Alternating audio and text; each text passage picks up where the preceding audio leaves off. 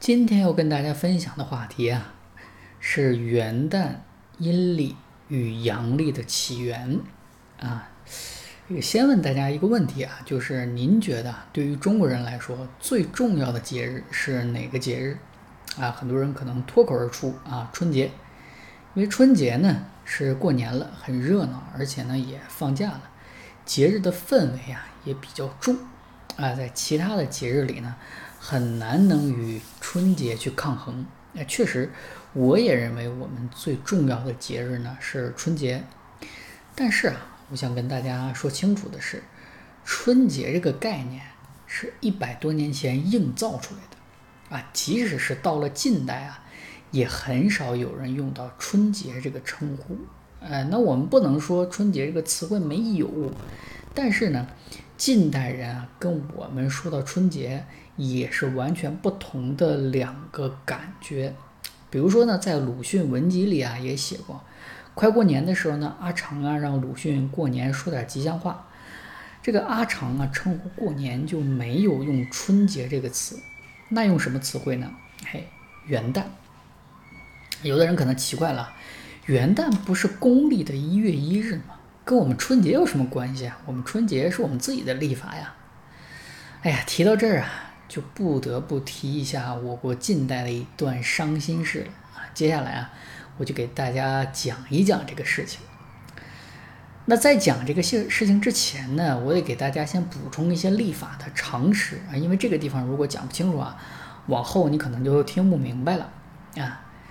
世界上的历法呢，主要分为三种。一种是阴历，一种是阳历，一种是阴阳合历。哎，我们先讲阴历。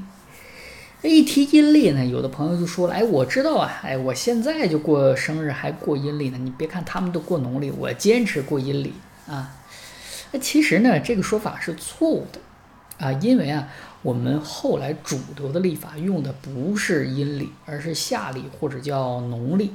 它本质上呢是一种阴阳合历，这个我们后面会讲。阴历啊是一种民间错误的叫法啊。那到底什么是阴历呢？阴历啊是以月亮绕行地球运行周期为基础制定的一个历法。具体是怎么观测的呢？哎，就是看一下月亮的一个阴晴圆缺的周期。哎，在我们古文里啊有一个非常浪漫的叫法，叫朔望。啊，所以呢，月亮的一个阴晴圆缺的周期，我们又叫做朔望月。那一个朔望月具体的时间是多少呢？精确的时间呢是二十九日十二小时四十四分二点八秒。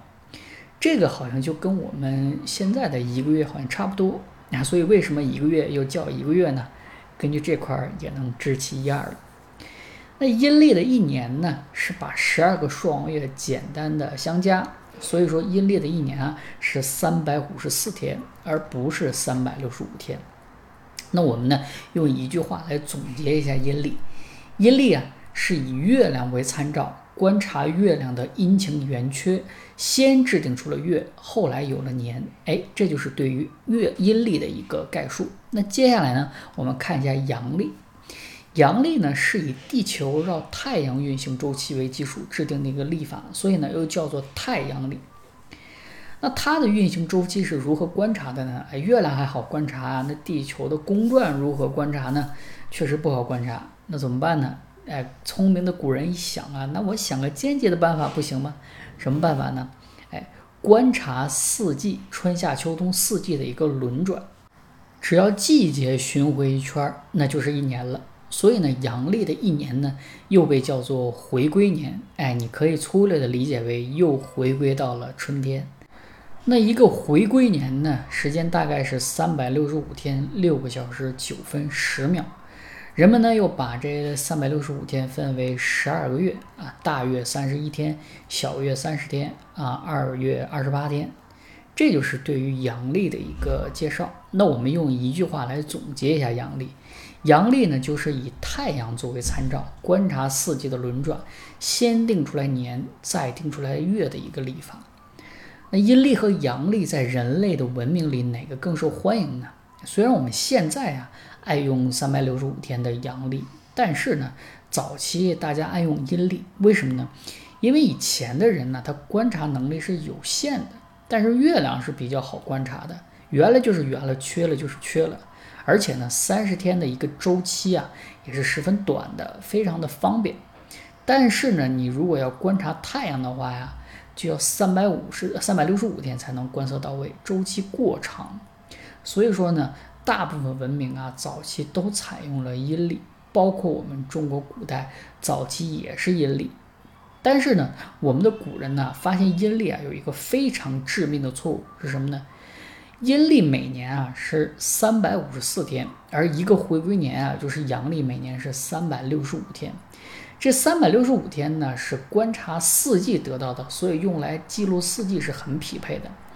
但是阴历呢，就每年比这三百六十五天呢提前了十一天就结束了，最终导致月份和季节对不上了。那你这样的历法就没法用了，对不对？得不断的计算修正。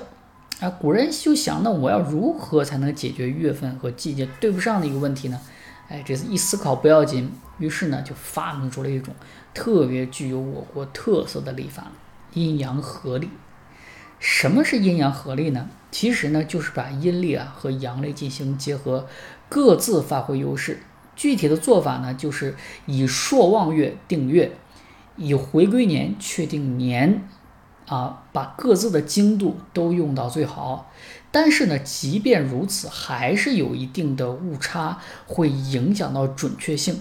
这怎么办呢？哎，于是啊，我们就引入了闰月的办法进行补齐天数差。我们都听过啊，在农历里有闰几月的说法，比如说闰四月啊。有的人说我生日就是四月，那闰四月是不是我过两次生日的意思呢？其实不是啊。这个闰月呢，是为了弥补误差单独使用的。闰在古文里是多余的意思。所以呢，它是一个单独的时间段，跟你几月的生日没有关系。我那我们总不能一年定出来十三个月吧？啊，所以就是这么一个目的。当然呢，对我国历法有一定了解的朋友啊，都知道，其实我国呀也确实出现过一些不同的历法，但是本质上都是阴阳合历。哎，在古代呢，也被叫做夏历。后来呢，因为这个历法呀，对我国的农业指导影响过大。所以呢，在二十世纪六十年代，正式把夏历又命名为了农历，这个叫法呢，也一直延续到了今天。所以你看啊，如果你把农历跟前面的阴历混淆了，那么这个很有可能就出现了张冠李戴的错误。好，那我说到这儿呢，我们把阴历、阳历、阴阳合历的问题都说明白了。哎，那我们再反过来看一下元旦和春节到底是怎么回事儿。首先呢，我们来简单的解释一下啊，元旦是什么意思？元旦的元呢是开始第一的意思，元旦的旦呢是早晨的意思。哎，你看这个旦啊，它下边呢啊上面呢是一个日，下边呢是一个一，这个一呢就代表的是地平线，日呢代表就是太阳，所以旦的意思啊就是出生的太阳，也就是早晨的意思。那元旦合起来是什么意思呢？就是新一年的第一天的意思。元旦啊有过很多的名字，比如说最初的时候呢叫元正、元日，也有叫元辰。元旦这个称呼呢正式确立是在唐代，哎，从此以后啊这个元旦的这个名字也就被固定下来了，再不变了。当然，我们这里还需要明白的是，因为历法的不同，其实呢古代的元旦它也是变的。比如说呢，在秦代，秦代的时候啊，元旦是十月初一，因为秦朝认为啊，十月为一年的首月。但是呢，到了汉武帝时期啊，又把这个正月定为了首月，啊，所以呢，把元旦就定为了正月初一，一直呢延续到了我们今天。我们今天的新年第一天也是正月初一，所以大家可以看到啊。元旦呢，无论是产生的时间还是命名的时间，都是我国传统的发明，而不是后来公历引入后翻译过来的节日。那既然元旦是我国的一个传统节日，是我国传统历法的第一日，那怎么就莫名其妙的变成了公历的一月一日呢？这到底是怎么回事呢？因为啊，在一九一二年中华民国建立的时候啊。